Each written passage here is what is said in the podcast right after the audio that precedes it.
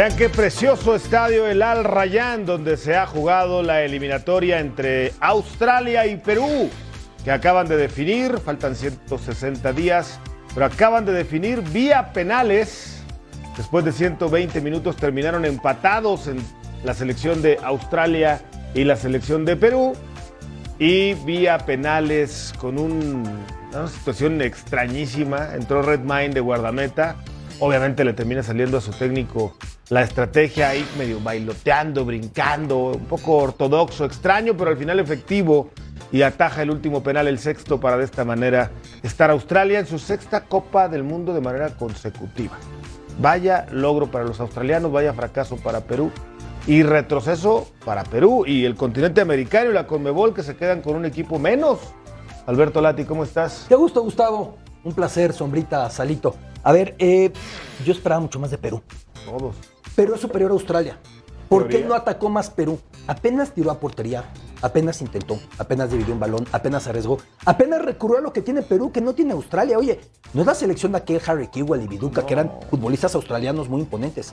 Es una selección que padeció para imponerse en Emiratos en el playoff asiático y que antes fue superada claramente por sus rivales asiáticos, entendiendo que Australia se mudó futbolísticamente para jugar con, eh, con Asia desde el año 2006, ¿no?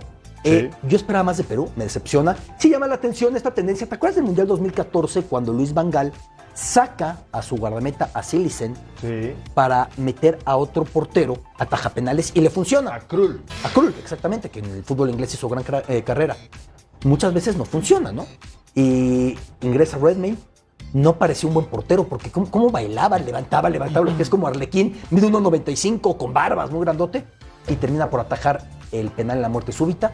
Perú queda fuera, pero, pero estaba por delante, Advíncula falla un penal antes y se van a la muerte súbita. A mí me duele por los peruanos, pero creo que tenían que haber definido en tiempo regular, Gus. Oh, y te hablo, Juan, para que me escuches Pedro Chartuni, para Costa Rica, que tiene que definir mañana contra Nueva Zelanda. Y que no será una dona sencilla, con el gusto de darte Beto, Gus, mi querida Sombra, amigos de Fox Radio. Mira, la, la referencia futbolística no la marca la historia, la marca el presente y la calidad humana de los jugadores para poder enfrentar un partido tan determinante como esto. En muchas oportunidades encontramos que cu- cuando ves a los jugadores y el nombre de los peruanos, evidentemente te encuentras con un to- contexto mucho más imponente. Y los australianos, bueno, a la medida de sus necesidades entendieron cómo disputar un partido que era trascendental para ellos, lo llevaron hasta la máxima instancia y así consiguieron la victoria. Pues sí, y decía yo lo de te oigo, te hablo Juan para que me escuches Pedro Rubén Rodríguez, porque pues en cancha neutral para Costa Rica, que no va a ser a visita recíproca, eh, pues aguas con Nueva Zelanda, no le vaya a dar un susto a los ticos. ¿Cómo, estás, Gus? Buenas tardes a todos, buen provecho. Pido Beto, Salim. Mira, a un partido puede pasar cualquier cosa, ¿no? Pero yo siempre eh, voy a, a la parte de la jerarquía de los equipos. Me parece Sí. que hoy Perú no pierde el partido en los penaltis, pierde en los 90 minutos. Es increíble que un equipo más austero, con menos condiciones, con menos nivel futbolístico, no le hayas podido meter un gol. Y lo de Costa Rica mañana tendrá que eh, ver, no sé si videos o no, y saber cuántas veces ha enfrentado México a Nueva Zelanda, cómo es. A ver, nosotros tuvimos la oportunidad de estar en un repechaje similar y realmente Nueva Zelanda no puso ninguna resistencia, tanto aquí como allá. Pero a Nueva Zelanda en el Azteca le llenaste De- la canasta. Sí, ya te bueno, pero tampoco allá. Sábado a las Entonces- 12. Entonces, a, mí, a, mí, a mí me parece, a mí me parece que, que Costa Rica tiene que manejar su partido de manera tranquilita, esperarse. Ahora, hay, una, hay, un, hay un Costa Rica de dos versiones, ¿no? Con este nuevo entrenador que ha sacado resultados, ha sabido sacar resultados. El tema de Costa Rica es que le metan gol. Es muy difícil marcarle gol. Y creo Yo- que va a salir Yo así. aquí solamente pondré una referencia que ha cambiado. Como siempre cambia algo FIFA. Este tema es en un punto en Qatar. No eres local, no eres visitante.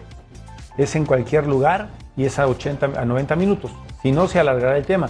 Y en, y en las confederaciones y en las eliminatorias estás acostumbrado a ir ida y vuelta, ¿no? A tener ese colchón de cómo manejo uno y cómo regreso a manejar el otro. Este no es, digo, entendiendo la magnitud de una final en tu torneo, llegar a las finales en tu torneo local, esta es la Copa del Mundo. Esta ya es la instancia final para estar. Entonces la presión, pues enaltece el esfuerzo. Eh, Por eso insisto, este partido... hoy un me- juego trampa, sí, pero a ver, normalmente estamos convencidos, Salmi, tú que jugaste lo reiteras. Entre más veces juegas, más factible es que el que tiene más fútbol se imponga. Sí. Cuando se decidió por la pandemia que iba a ser a partido único, sabíamos que esto iba contra Perú y contra Costa Se Rica. emparejó. sí. ¿Por qué ida y vuelta? Lima, Melbourne o Lima, Sydney, no, no, es yo veo a. Perú, ¿no? Aunque alguna vez Australia ida y vuelta le ganó a Uruguay y en penales. Pero aquella Australia tenía un equipazo, brillando en el fútbol inglés, varios como Kewell, que era de los mediocampistas más talentosos. Esa Australia no tiene nada. A partido único todo puede pasar, lo sobreentiendo. Pero yo de Perú, también, Claro. algún atrevimiento, algo. Fueron al mundial pasado, tienen oficio. No, y aparte, a ver, ¿no? Beto, tiene va, un por cierto, Australia al grupo de Francia, Dinamarca y Túnez, el que cruza con el grupo de México. A ese grupo Entonces Australia. puede ser rival de México en la siguiente ronda, hipotéticamente. Yo veo a Francia, Dinamarca, sin chos, aunque Francia no está dando una, ¿eh? por cierto. Sí, no. Es otro tema, ya lo hablaremos. Yo, yo, yo, yo creo que Perú deja ir el partido en los 90 minutos. Tuvieron grandes oportunidades, ¿no? Aquí viene esa, esta jugada que, que- que es revisada y que es marcada. Y después de ahí, pero Perú arriba, inoperante, Gus, ¿eh? Inoperante los 90 minutos. Generaron opciones, sí, pero ninguna franca, ninguna directa, ninguna clarísima. ¿Y Ormeño? Que tú dijeras, bueno, Ormeño estuvo en la banca.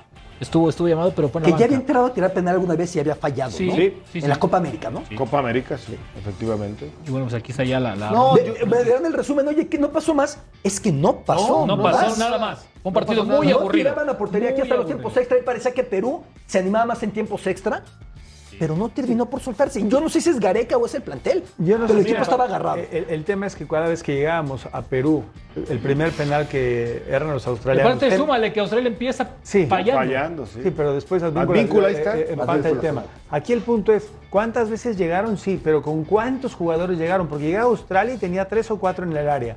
Llegaban los australianos y tenían por lo menos dos ofensores. O sea, fue un partido muy pobre, ¿no? Con, con muy poca distinción. Ahí está Germain con todo el show que hizo. Brincaba como Arlequín, subía los pies, subía las manos. Redmayne. Redmayne. Sí. De esta manera, es un tipo A la enorme. ¿no? Ahora, Varela, que falla el penal de Perú, también entró en los últimos instantes para patear penal. Sí. Lo que pasa es que no es lo mismo uno que entra a patear penal, que ya muchas veces esa estrategia ha fallado. El que Bueno. no está en ritmo. Lo del portero, bueno, termina siendo maravilloso, ¿no? Y, y ya y hay muchos equipos que lo han llevado Chivas a cabo, como bien lo decía. hizo. Así es, Chivas Femenil lo hay hizo, pero especialistas, ¿no? Y a ver, creo que ahí es cuando dices, un tercer portero lo voy a hacer especialista en tener penaltis si es que es lo que Pero necesito, es más ¿no? natural, Lo preparas, más- lo preparas. hay no, porque que yo he visto y muchos hemos visto para- para que se acerca el preparador de porteros y le dice, mira, tenemos la lista, este va así, este va acá, este va al otro, y eres, te vuelves especialista. ¿no? O sea, digo, no, no es Cuando- que, cuando no es que quieras jugar todos los partidos en un penaltis. penalti de alto voltaje el refuerzo del Atlas. ¿Ya es oficial? Sí. ¿Lo de Flores? Sí, lo del... Sí. Porque si lo fallaba, Perú perdía. Finalmente anota, pero Perú termina por No, caer. para, para, Lo cobró con- es un golpe durísimo, ¿eh? durísimo, porque creo que de aquí dependía un poquito su vinculación por un proceso más a Perú. Ahora, pues me imagino Cuando que España sale campeona del mundo en el, en el 2010, hay, una, hay un partido que juegan en eliminatoria directa contra los italianos. Y entonces eh, relata Iker Casillas, que el tipo era un experto en todo, cómo se le acerca el preparador de porteros de Iker, le dice, oye, te voy a decir la lista, no me, no me, no, me digas nada, en el Euro 2008, gracias señor productor, no me digas nada, no me platiques nada. Y, decía la parte de los italianos estaban muy tranquilos, muy relajados, riéndose, Bufón llegó al volado, tirado de risa. Y cuando Iker empezó a entender, bueno, la última la tiró aquí, bueno, voy para acá, es un tema más intuitivo que, que poder tener una lectura muy clara. La, la lectura y la estadística te ayuda, pero el tema es intuitivo. patrones. Pocos- sí, claro, claro, Ahora, Iker tiene uno muy Lo importante. de Arnold, el entrenador de Australia, que decide cambiar a su guardameta titular. Es eh, conocimiento Ryan, del por- equipo. Sí. Y es jugártela, ¿eh? Se la jugó. Ahí el único juez es el resultado. A lo mejor es un gran ataja penales, pero el rival tiró todas como tenía que tirarlas y no funcionó. Eh, o sea, a ver, vamos a ver, este portero no atajó un penal hasta la muerte súbita, hasta el séptimo. El que falló una a le Advíncula pasó fue el poste. cerca, ¿no? Sí, sí, digo, digo había adivinado dos o tres, pero no había claro. llegado. O sea, adivinó cuatro penaltis. Hay porteros que Pero no adivinan que ni siquiera, ni porque les digan ahí va. ¿no? Que no sale ni en la foto. Ahora, hay No, cánones que dicen que el que esté en ritmo te conviene que esté en los penales. Y hay cánones que dicen, no, porque este portero en su carrera es un gran atajador, es líder, sale jugando, es bueno fútbol por aire, lo que me digas. Pero no es bueno A atajando mí me penales. parece que hoy, que, que hoy sorprenden a Perú porque Perú no se imaginaba tener un rival así de cerrado, así de claro Ni abajo. mucho menos ¿no? llegar a la O sea, larga, O sea, a la, a la larga. Y te das cuenta que Australia planteó su partido pensando en los penaltis. Dijo, a ver, la única manera tal vez de, que, de vencer a Perú puede ser en los penaltis. Y preparan su estrategia para un tiro. Porque, a ver, además guardas un cambio. Claro. ¿no? O sea, dices minuto 90 y dices, ah, lo voy a guardar, voy a guardar Bueno. otros 30 minutos y me voy para allá. Y obviamente hablando de los rivales de Australia que ha conseguido su boleto, pues hoy hubo actividad de la selección francesa. ¿Podrá hacer algo Australia contra Francia? A ver, en principio es un grupo al que va condenado. Por Túnez es buen equipo además. Pero bueno, más condenado que Costa Rica en 2014, con Uruguay, con Italia y con Inglaterra no se puede, y fue líder de grupo. Francia está preocupada, ¿eh? Francia está preocupada porque el equipo no le está caminando a Deschamps. Tú ves el plantel y tú ves los nombres y no entiendes. Luka Modric hizo el solitario gol de Croacia por vía de penal. Y luego Francia intentó, tuvo ocasiones, pero es un equipo que con esos nombres no tiene pegada.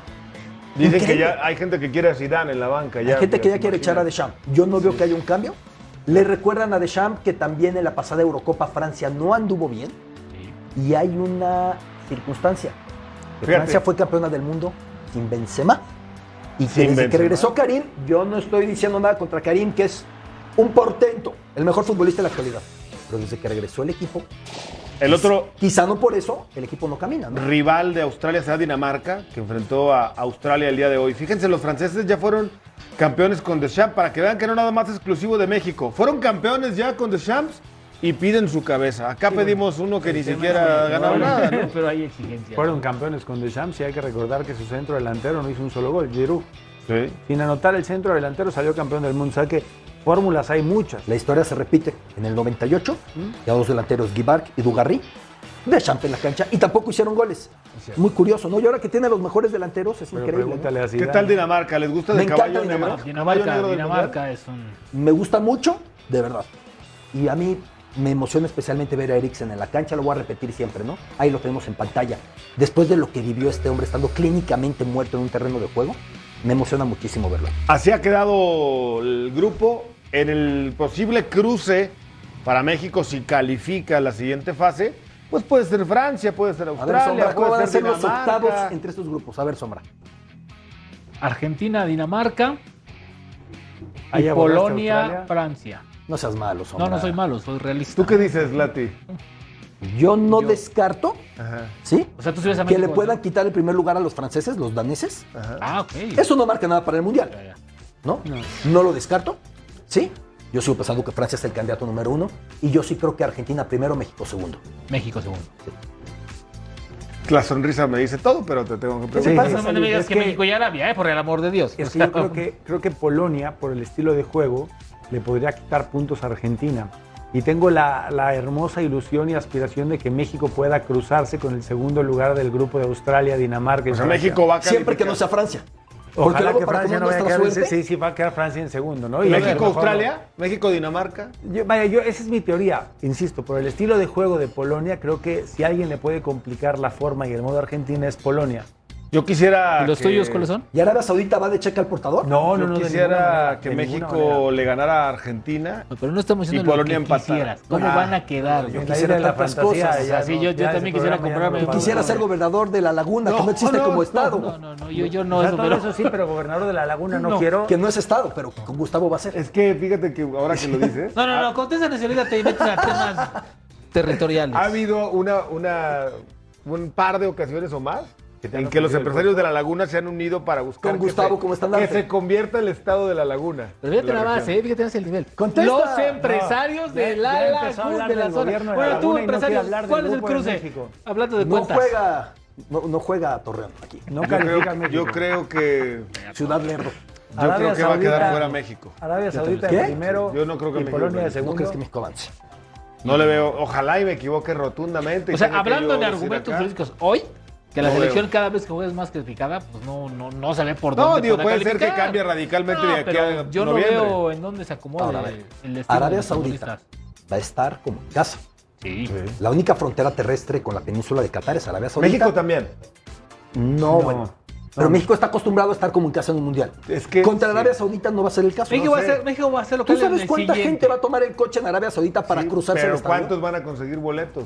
Si no es que ya lo Ah, tienen. tienen. Mucho mexicano. Va, va a haber medio estadio mexicano. Por eso va a ser en el Estadio Lusail, que es el estadio de mayor capacidad. Por cierto, ahorita que dijiste sedes, eh, el próximo jueves se va a anunciar ya de manera oficial Guadalajara, Monterrey y la Ciudad de México como sedes, ya es un hecho. Y Del- La gran del sorpresa del 2026. anuncio del jueves y del 2026.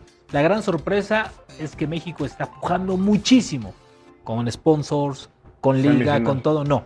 quieren abrir la Copa del Mundo en el estadio. Azteca. ¿Qué, qué hay de esa? Yo había oído que van a ser tres sedes de inauguración. Son, son, bueno, sí, porque pa- pa- es que te acuérdate que son 42. O sea, exacto, que en Canadá se va a jugar Un no sé, partido. Quizá a las Vancouver, 4 de la tarde, exacto. La- eh, Sí, el pero mismo la día apertura es la apertura. y el mismo día a las 6 en Estados Que Unidos y el antaño- mismo día a las Y te 9 cuento en México. y Estados por decir. Unidos quiere que México juegue un partido de local en Estados No, Unidos. Pues ¿cómo sí. no? Y México entonces queda a decir que no. México le conviene jugar en Estados Por Unidos. supuesto de que sí, local. por supuesto. Sí, Sí, pero pues con tu afición no es correcto. Ah, por supuesto que sería una falta de respeto no México, jugar. Estados- Imagínate México en Guadalajara, México en Monterrey, Monterrey México y la en- Ciudad de y México. la Ciudad de México. Con el nuevo estadio. Con Azteca. el nuevo estadio Azteca. Ya A después, si lo tienen que cambiar de lugar. que vaya. Antiguamente, la inauguración era un solo partido Sí. Y ya al otro día empezaban a jugar todos. Eso ya cambió. No, o sea, eso ya cambió. Ya, porque de hecho se daba porque iba a ser la inauguración de un partido de este mundial y no por los horarios y por televisión. Sí. Entonces, yo ya tampoco creo que es tan significativo en dónde rueda la pelota inicialmente. ¿eh? Tú No, sí el partido bueno es la final, con todo respeto, ¿no? El que abre el mundial. Y ahí no se lo vas a bueno, es, discutir. es que quiero ver tres porque pues acuérdate que son tres sedes. Sí, pero O hay sea, son que todo- abre Estados 38 Unidos. pero hay un espectáculo previo al juego. Sí, o sea, yo creo que va a haber un Que a nadie le interesa. ¿Viste lo que dijo Camila Cabello en la Azteca. última Champions? No, ¿qué dijo? que fueron irrespetuosos con ella. Hay que entender. Yo me acuerdo en el Mundial 2014 que estaba Shakira con Carlos Santana, un buen espectáculo, y la gente aprovechó para irse al baño para comprar cervezas. Sí, es que- Nada contra el gran Santana y su guitarra, no, no, Shakira. Hay que entenderlo. O sea, y Camila Cabello estaba indignada, luego borró sus tweets porque ponía, me faltaron al respeto porque la gente en vez de estar viendo mi música estaba cantando a su equipo. Esto Fútbol. es fútbol, Claro. no NFL. Sí, sí. Así es por Sí, sí, tienen que llevar el espectáculo a- de acuerdo a la, a la afición, ¿no? A ver, además Oye. en esos momentos estaban cuidando más las puertas y que no les el quitaran el boleto. Que. Monterrey, el estadio de los Rayados. Monterrey, Sí, Estadio claro. Rayas. el Nada más son tres. Akron, digo, El Akron, el de Chivas. Porque, porque hay otros estadios. No, no, el de. Chivas y el Estadio Azteca. Y Canadá parece que va a limitarlo a dos. A dos. Toronto y Vancouver. Un golpe a Montreal, que lo quería también. Y muchas en Toronto y Vancouver. Sí. Y muchas sedes en Estados Unidos están bajando por tema de presupuesto. Una de ellas, Chicago, el Soldier Field. No va a estar. Un estadio precioso, una ciudad Ahí futbolera. abrió el Mundial Ahí 94 con el penalti. Chicago ¿Por no? Con el por penal de- temas de presupuesto, el de penal. dineros, de por- Alemania, Bolivia, impuestos, cosa. Bricio le ¿Te acuerdas el penal que no entró? Que tenía que entrar el penal. Sí, Fue sí. de Diana Ross, me parece. Ross. Pateó el penal. La verdad tenía es que, que- tratar de romperse la Yo no portería. me imagino un mundial sin Chicago, eh, la verdad. O sea, Chicago es una sede del Soldier Oye, Field. tengo otra de FIFA antes del corte, muy relevante de hoy. Los planteles van a ser de 26 ya confirmado, ya se daba por hecho. Y la otra. Cinco cambios por partido ya es permanente. Llegó con la pandemia, que es un momento muy convulso en la preparación de los jugadores, entrenando en casa. Se permitió emergentemente cinco cambios por juego. Ya es permanente para el Mundial. Entendamos que apenas en Inglaterra 66, porque no es tan lejos en la historia, Sí. no había cambios. Cero. Nada. Para México 70 ya hubo dos.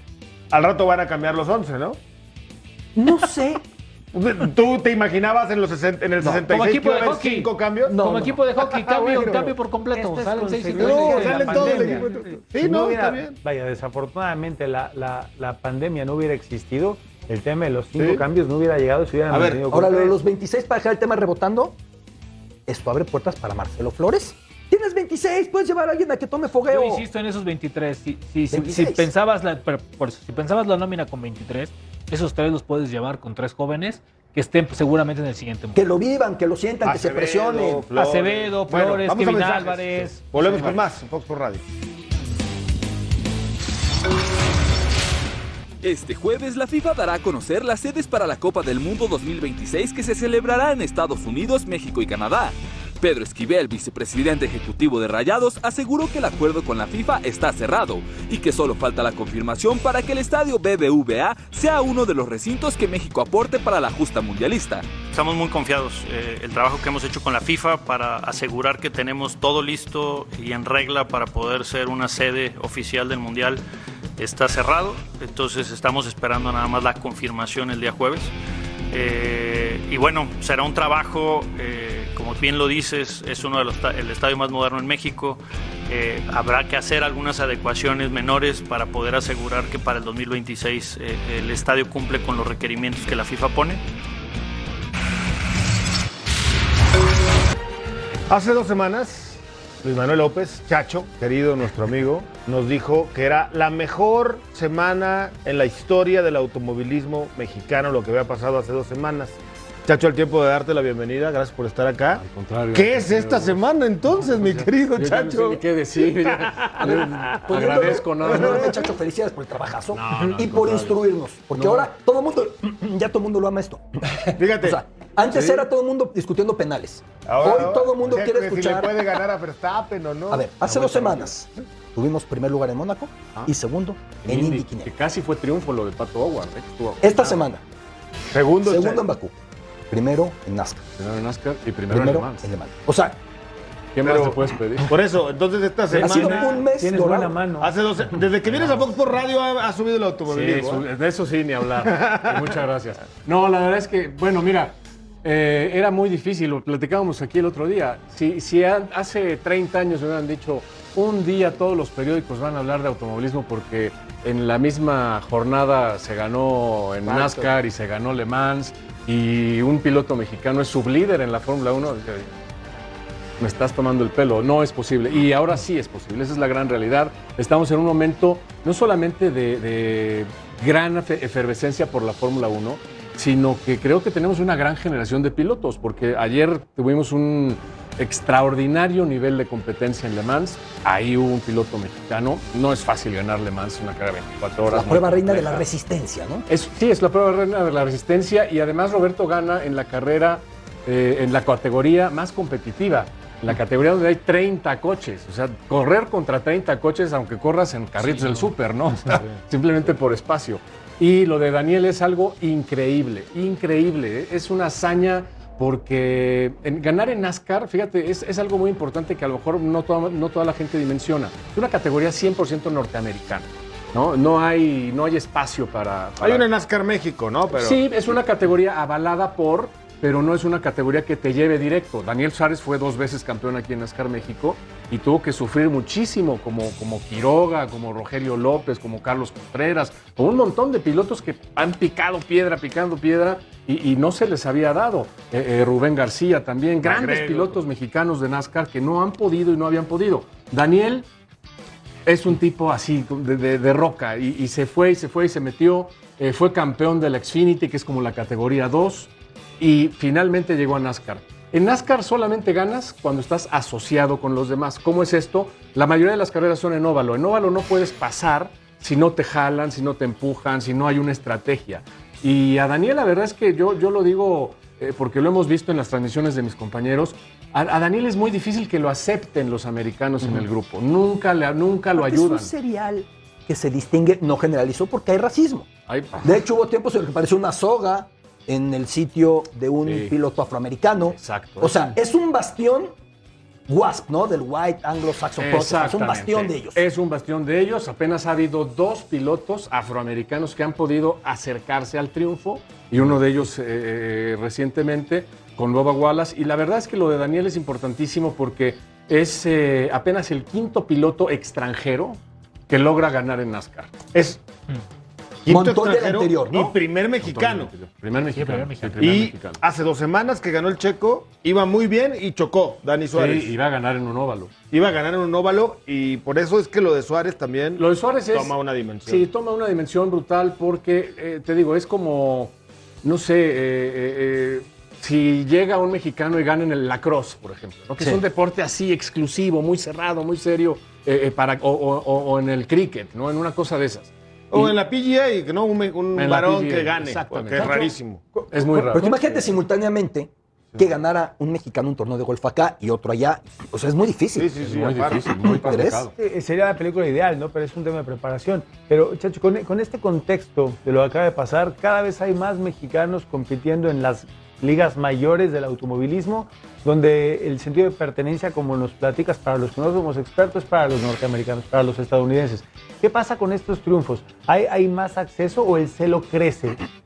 No, va a haber más acceso. Yo creo que va a haber mucho más acceso porque se está haciendo un gran trabajo en NASCAR, como tú dices. Hay NASCAR México, hay muchos pilotos muy buenos. Ahí viene un piloto que es un talentazo, que es Rubén García, que puede entrar.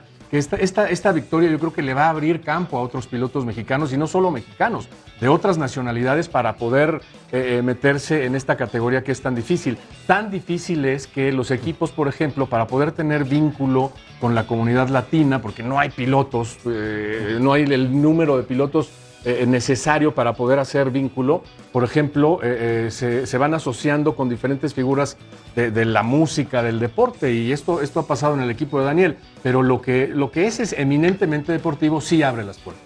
Yo creo que va a haber, aquí en México hay, hay muchos jóvenes que están teniendo mucho éxito, mucho, mucho eh, talento eh, en desarrollo en NASCAR y van a, van a llegar eh, jóvenes muy importantes ahí, vas a ver. Y para el propio Dani Suárez, esto lo va a catapultar como uno de los cinco pilotos más importantes en NASCAR. Pero también es cierto que la competencia interna, el celo interno, el celo con esa parte, le va a ayudar o lo va a perjudicar, porque, híjole. Eso es bien eh, difícil, porque es un hilito muy fino que hay que estar manejando. Porque mira, a Dani Suárez, desgraciadamente, su propio compañero, que es muy buen piloto, pues ni lo ayuda. O sea, que al Sí, para- contrario. para- es el, Bueno, el enemigo rival. está en Cada casa. con sus uñas. Ya está conectado Roberto González. Hombre, qué gusto. Platicábamos hace un momento de la gran hazaña que ha eh, logrado este fin de semana con su equipo conseguir ganar Le Mans. Roberto, gracias por estar con nosotros. Bienvenido a Fox Sports Radio desde París, donde cae la noche. Ya cayó la noche hace rato.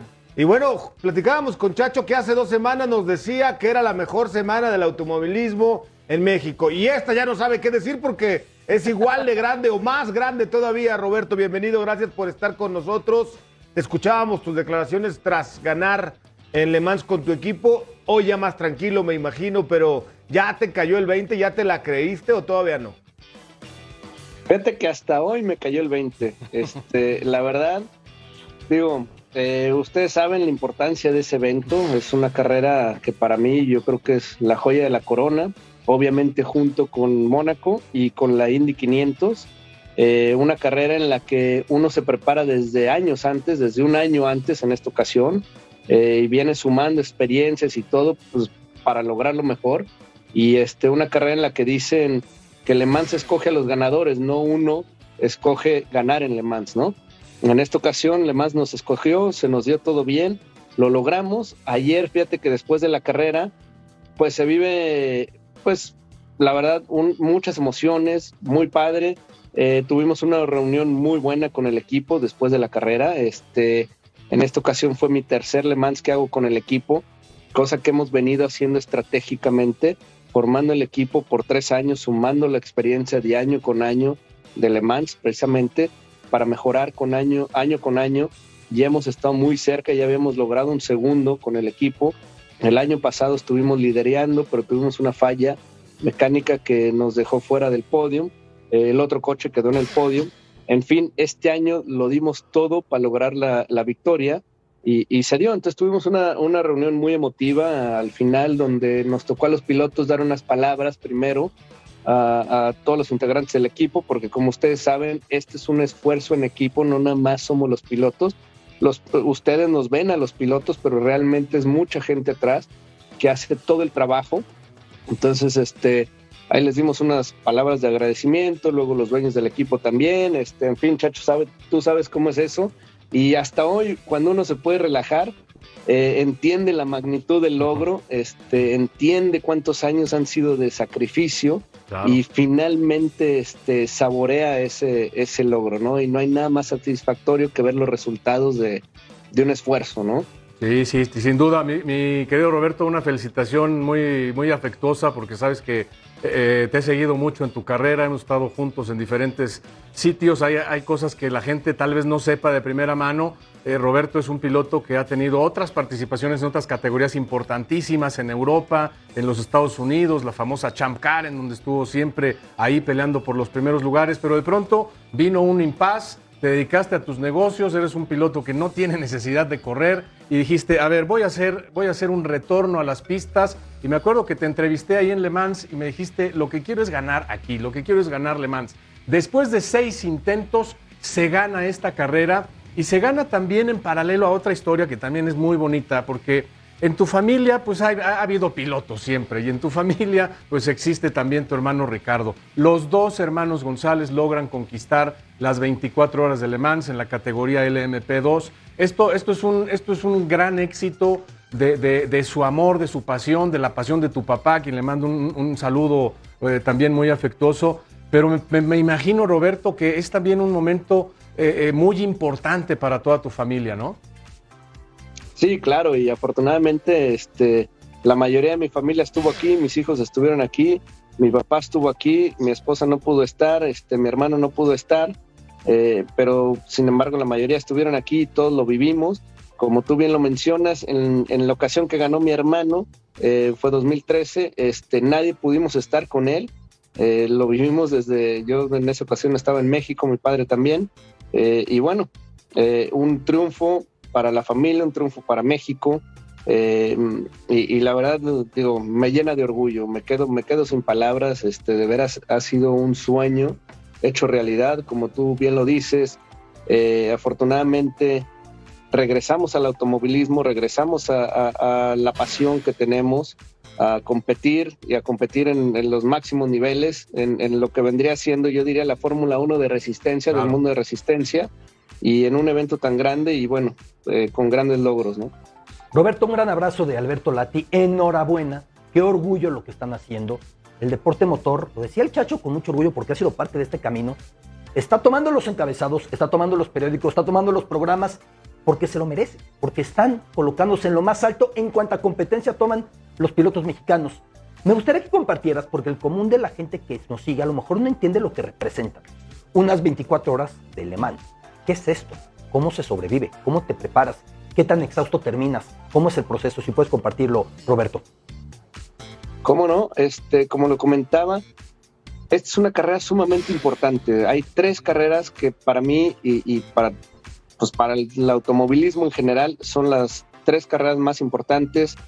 El Gran Premio de Mónaco, las 24 horas de Le Mans y las 500 millas de Indianápolis. Para estas carreras uno no se prepara con un fin de semana. Eh, uno se viene preparando todo el año, uno viene sumando experiencias, de, las participaciones anteriores. Como bien lo decíamos, en mi caso yo he venido formando el equipo a lo largo de tres años. Eh, somos los mismos integrantes en el equipo. Eh, los últimos tres años, a diferencia de un piloto que cambió, este año entra Will Stevens a reemplazar a, Anthony Davidson.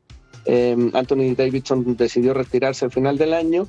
Estuvimos haciendo un análisis muy profundo de, de, los pilotos que vienen en el mercado. Este, nos fuimos por Will Stevens por muchas razones y una de ellas porque él ya había sido parte del equipo Jota. Él estuvo eh, compitiendo con Jota en el otro coche, no en el mío. Eh, entonces, él ya sumaba esta experiencia, iba a sumar a la experiencia. Y bien, venimos un año analizando todo lo que sucedió el año pasado, cómo se nos fue la victoria el año pasado.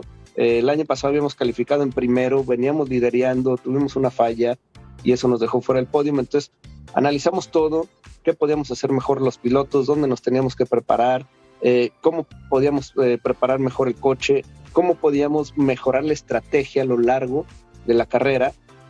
Muchos factores que vienen este, a integrar todo el esfuerzo que se hace, ¿no? este es un esfuerzo de, ya el fin de semana de carreras es toda una semana, inicia con prácticas un domingo anterior, luego actividades toda la semana, entrenamientos en diferentes horarios del día para ir adaptándose a las diferentes circunstancias que vamos a vivir en la carrera.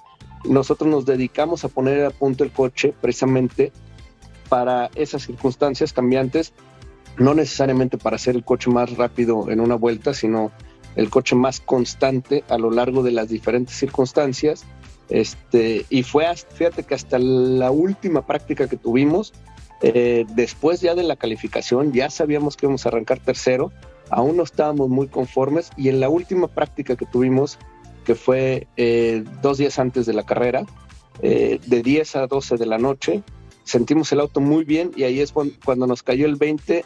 Ahora sí tenemos las posibilidades, no, no cometamos ningún error, demos el 100% y se va a lograr el triunfo hicimos la planeación de los horarios a los que iba, les iba a tocar a cada quien. Eh, decidimos que a mí me iba a tocar la parte más difícil de la carrera, que fue el anochecer, el amanecer y luego el punto más caliente de la carrera, este, en temperatura, que eso complica toda la puesta a punto del coche. Eh, Chacho lo sabe muy bien. Eh, en materia técnica, lo que significa eso. y decidimos que pues al más viejito, al más experimentado, le tocara esa hora y a los jóvenes, a los gallos, a los rápidos, pues el resto de la carrera para que estuvieran peleando por abrir ese, pues si, si íbamos liderando esa ventaja, si íbamos atrás, para recortar la distancia contra los punteros, ¿no? Eh, a mí me tocó manejar siete horas, a Will Stevens nueve horas y a Antonio Félix de Acosta ocho horas. Y, y bueno, pues el resultado ya lo, ya, ya lo conocen todos y este y la verdad eh, sigo sin, sin, sin, que me caiga el 20. güey. Oye, eh, Roberto, pero esta semana, la semana, hace dos semanas, eh, se está mandando un mensaje claro a México que solamente piensa, o casi siempre solamente piensa en fútbol, ¿no? Que el automovilismo sigue creciendo, sigue ganando lugar, que ahí estás tú, Dani Suárez, Ward, Che- Checo y muchos otros pilotos que están trabajando en diferentes competencias poco a poco por eh, traerle alegrías a México y qué bueno que esta semana se hable mucho de automovilismo eh, en este, insisto, país tan eh, centralizado o tan enfocado en el fútbol, ¿no? Sí, y, y como bien lo mencionan, hay muchos, muchos otros deportes y hay muchísimo talento en México. Este, a mí me llena de satisfacción que se estén abriendo los ojos a otros deportes hoy en día, al automovilismo, este, especialmente. eh, y, y como lo mencionábamos, hay talento en México. Ha habido mucho sacrificio en este deporte y, y- y- y gracias a Dios están dando los resultados y me da tanto gusto que hoy en día la gente esté volteando cada vez más hacia el automovilismo. Eh, en materia de, de hablar de un Mónaco o de la victoria de Checo es como si México ganara el Mundial en fútbol. Claro. Eh, en esta ocasión, las 24 horas de Le Mans Bueno, se trabó un poquito. Ya sabe Uy. usted que. Justo la- lo que no le pasa con el coche. la- exacto. Ay, que mira, La- 24 qué bueno, horas sin ¿no? problema. Justo lo que no le pasa, ¿no, chacho? Las máquinas no tienen palabra de honor, aunque su coche ¿eh? muy Es bien. que imagínate, aparte eh, está exhausto, o sea, es como si un piloto de Fórmula 1 hubiera manejado siete grandes premios consecutivos. Sí, o no, sea, son- es- son demasiados. Ya está, Roberto, te es- recuperamos. Es, es muy difícil las 24 horas de Le Mans. Ah. Roberto, para darte las gracias, para agradecerte. Estaremos al pendiente de tu carrera, por supuesto, y de lo que venga para ti, para el automovilismo en México y gran triunfo en Le Mans, Roberto. Muchas gracias. abrazo, Robert. Abrazo, Roberto González, en vivo desde París, que acaba de ganar Le Mans. Que la gente no termina de aquilatar lo que representa esto. No, no, no, esto Sí, es una. sí, es- es- ¿Y esto? Media hora en el tráfico, nos volvemos locos. No, imagínate Claro. siete horas. Miren, este- esta es la maniobra de la carrera. ¿eh? Ahí Checo descompuso a Ferrari, porque Checo se le va en la primera curva a Leclerc, lo deja en segundo lugar. Ferrari contaba con que Leclerc iba a ir primero toda la carrera y por ahí tuvieron que cambiar la estrategia y por ahí tuvieron que exigirle más al Ferrari y por eso tronó. Después viene esto, el rebase de Verstappen a Checo. Checo ahí ya tenía una crisis de neumáticos, no podía, no podía hacer nada. Después de esto viene esta parte, la orden del equipo. No se peleen con calma. ¿Por qué? Porque Leclerc venía detrás y Leclerc podía acercarse si ellos dos empezaban a pelear. Y peor aún, Checo podía terminar mucho peor con las llantas. Eh, hay muchas teorías Hubo un de momento conspiración. que, que- la escudería les dijo, dense como al que gane el mejor o no. Ya, venía, ya venían así desde antes de, de arrancar el Gran Premio, ya lo tenían pactado. El problema, el problema es que se, se comienzan a sentir las tensiones porque sí hubo fallas en los pits, por ejemplo. Una parada de Checo duró 5.7 segundos cuando tienen que durar dos y medio, tres. Es un grave error de Red Bull, pero no es un error a propósito. Yo creo que para, para que aquilatemos el peso de Checo y, y cómo va a tener que reaccionar Red Bull en las órdenes de equipo, vamos a tener que ver a Checo estando a 3, 4 puntos de Max Verstappen. Ahí es donde se va a poner. Claro, imagínate. Muchacho, ¿tú crees que Verstappen está sorprendido Sí, de tenerlo en sí encimado? Porque el año pasado era el ministro de defensa, le decía, ¿no? la Porque le verdad. hacía la chamba con sí, Hamilton. no, y, y yo estoy en contra, ¿eh? porque ahí Checo, Checo ayer se hizo el ministro del ataque. Él fue al ataque sobre el Ferrari, lo sacó, de, lo sacó de la secuencia de la estrategia y gracias a eso la carrera fue lo que fue. Hoy un piloto doble campeón del mundo, Mika Hakkinen, tuiteó, dijo, el most valuable player del Gran Premio fue Checo, porque fue el que abrió la puerta al triunfo de Verstappen y a todo lo que se Y a desencadenó. quien le tocó muchas veces con Schumacher, ¿no? Claro. Todos esos, y con su... Desde chavos. Oye, Sí, despelaban, Oye, Checo, antes de irnos, muchísimo. perdón, Chacho, Checo entiende esa parte. Checo está entendiendo el rol, porque yo lo veo más protagonista.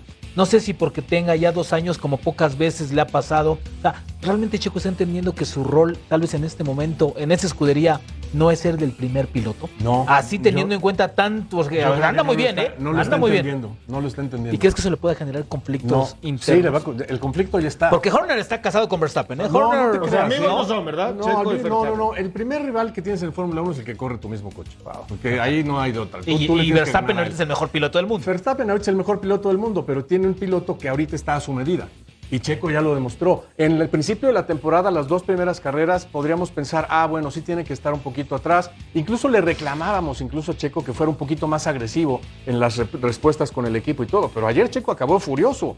Checo acabó diciendo, esto lo tenemos que hablar. Seguramente el tema de los pits, seguramente el tema de los neumáticos, que él no pudo controlar. La carrera pasada también fue lo mismo, ¿no? Dijo las mismas pa- palabras. Esto lo tenemos que hablar a... Hay que, hay que, hay que ver, a- hoy, hoy creo que hay que ver a Checo como un piloto que no está entendiendo eso que tú dices, Rubén, porque él, él ya vio que él puede con... con Puede ser equipo. campeón mundial. Ahorita está en la- a la altura. ahorita puede ser campeón mundial. Y no va a aflojar, yo estoy seguro Ya que no lo va a dejar que lo rebase como Claro la otra no. vez. Mira, Es que esa es eh, ahí, exacto, ahí vienen las órdenes de equipo, pero eso no lo vamos a ver ahorita. Faltan 14 carreras todavía falta- y hay muchos puntos de diferencia. Eso lo vamos a ver cuando Checo esté a 4 a 5 puntos de Verstappen en las últimas 3, 4 carreras. Ahora, te Mientras falta tanto, Leclerc, ¿eh? Porque Leclerc ya lo damos por Sí, muerto y Leclerc está pegadito, ¿eh? Brother, Leclerc como siempre, mi No, un placer privilegio. acá. Oye, Mensajes. rápido, una Sí, sí, sí. felicitación a mis compañeros que narraron todas las carreras aquí. sí. A Todos. Casco, a Galindo, a, a- a David, a Luis Ramírez, a todos que hicieron un gran trabajo. Así Muy que bien. felicidades a todos. el mejor equipo. Qué gran equipo. Ahí vamos. Felicidades a todos. Volvemos después de mensajes. Mande. ya venimos. quería agradecer al club, a mis compañeros.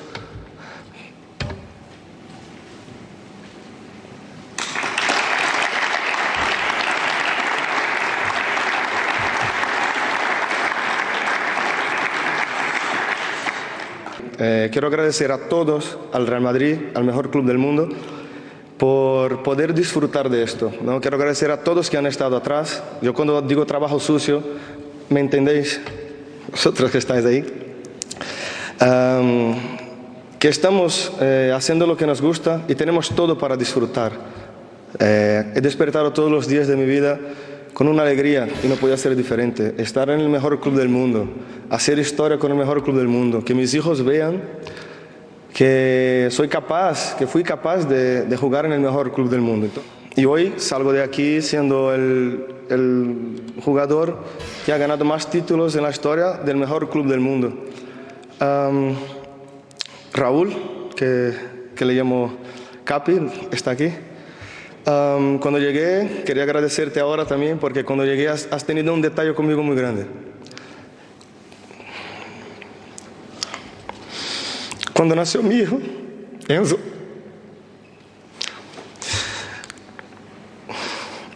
tú como capitán me has enseñado mucho.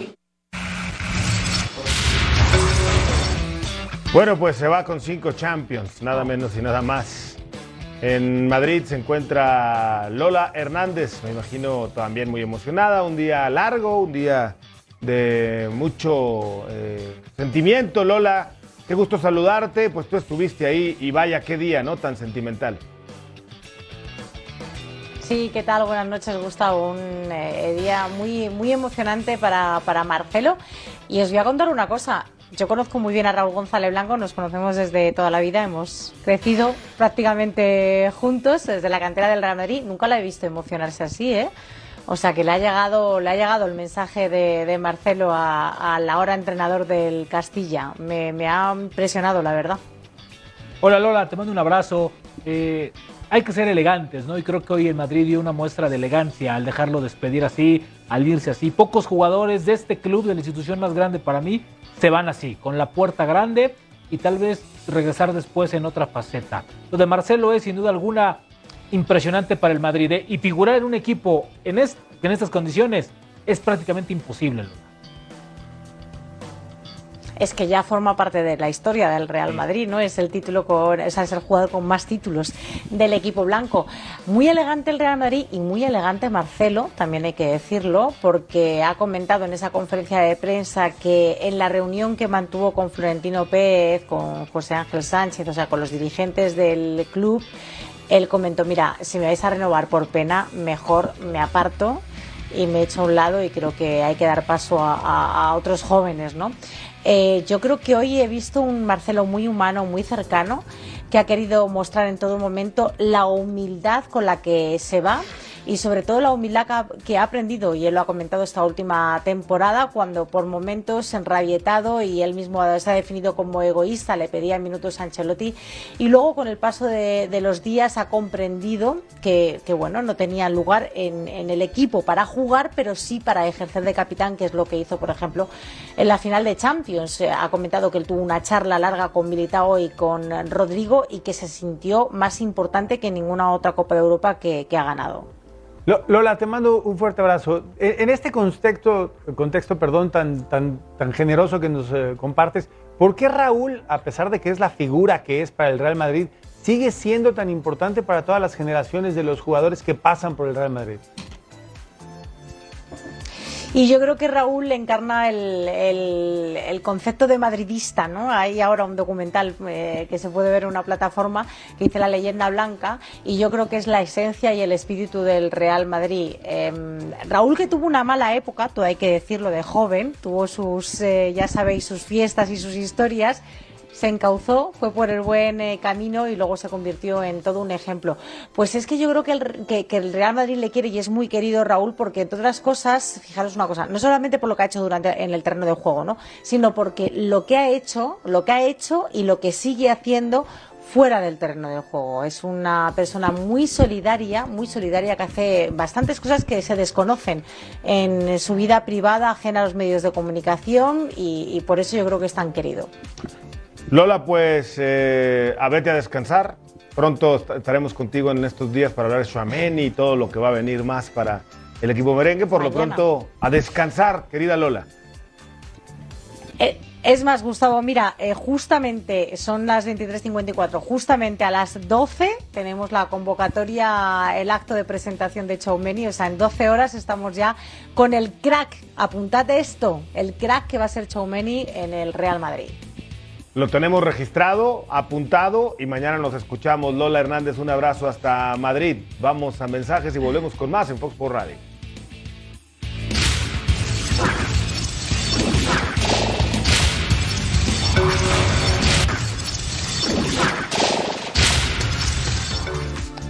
Se fue Arturo Bricio. John de Luis, el presidente de la Federación Mexicana de Fútbol, lo despidió, lo anunció. Arturo dio algunas declaraciones diciendo que se va con la cara en alta. Bueno, de que es transparente, de que eh, es muy ético, no tenemos ninguna duda. No fue todo malo, pero creo que le faltó poquita autocrítica en algunas semanas del análisis de la Y más teniendo en cuenta el personaje que era, ¿no? Creo que todo el mundo cuando lo nombran, presidente de la comisión, pensamos que el arbitraje iba a cambiar por la imagen, por lo que representaba Art- Arturo Bricio. A mí me parece que se quedó muy corto y que pudo haber hecho mucho más por el arbitraje. No sé si fue en sus manos o no estuvo en sus manos, porque bueno, Yo tiene una cabeza arriba, pero me parece que se quedó corto. Hay muchos intereses compitiendo dentro de la federación, que ha sido un tema de toda la vida. Y eso es fundamental, poderlo permear de, de la forma para que pueda fluir mucho más el arbitraje. Es una pena, Sí. Porque no había hombre más capacitado para el cargo. Eso sí. Pero tampoco lo dejaron accionar así. Vamos no quiso accionar así. Y se desperdicia un hombre perfecto para el cargo Sí. con liderazgo, con experiencia. Tengo con- entendido que reestructuró ahí abajo la- las fuerzas básicas de los árbitros. Lo veremos con el tiempo. Que le vaya bien a Arturo Bricio. Chartuni, Rodríguez, Lati, yo soy Mendoza. A nombre de un extraordinario equipo de producción, le decimos gracias. ¿Sí? Sigan Fox. Eh, Ah, sí, sí. es lo que hay. Es lo que hay.